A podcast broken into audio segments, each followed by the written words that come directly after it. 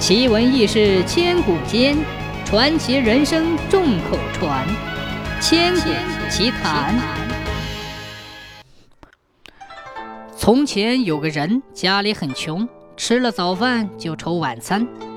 有一天，他偶然捡到一个鸡蛋，很高兴地回来对妻子说：“哈哈，我有家产了。”妻子问他家产在哪里，他拿出鸡蛋给他看，说道：“这就是。”不过还要过十年，我的家产才能继承。于是他跟妻子一起谋划起来，说：“我拿了这个鸡蛋，借隔壁人家抱窝鸡来孵它。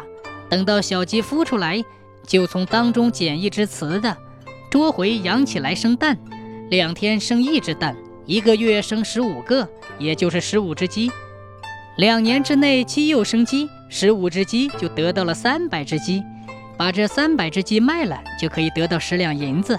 我用这十两银子换得五头母牛，母牛再生小母牛，三年功夫就可以得到二十五头母牛。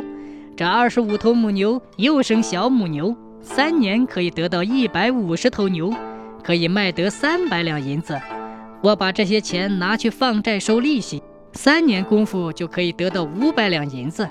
这五百两银子中，拿出三分之二买田买屋，三分之一买童仆买小老婆，我就跟你舒舒服服、快快活活安度晚年，不是很幸福吗？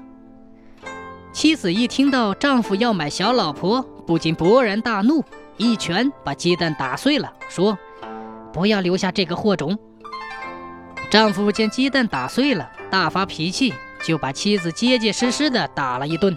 还把他扭送到官府，向县官说：“就是这个恶妇人，一眨眼功夫把我全部家产都败光了，请你把他杀了吧。”县官问道：“你的家产在哪里？又怎么被他败光了呢？”那人就从拾到一只鸡蛋说起，一直说到想买小老婆为止。县官听了，厉声说。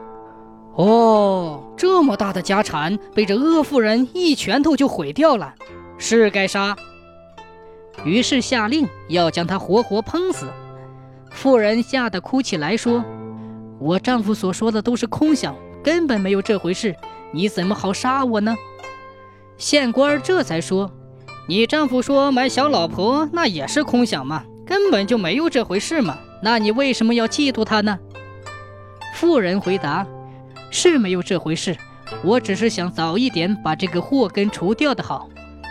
县官也忍不住笑出声来，就把他放掉了。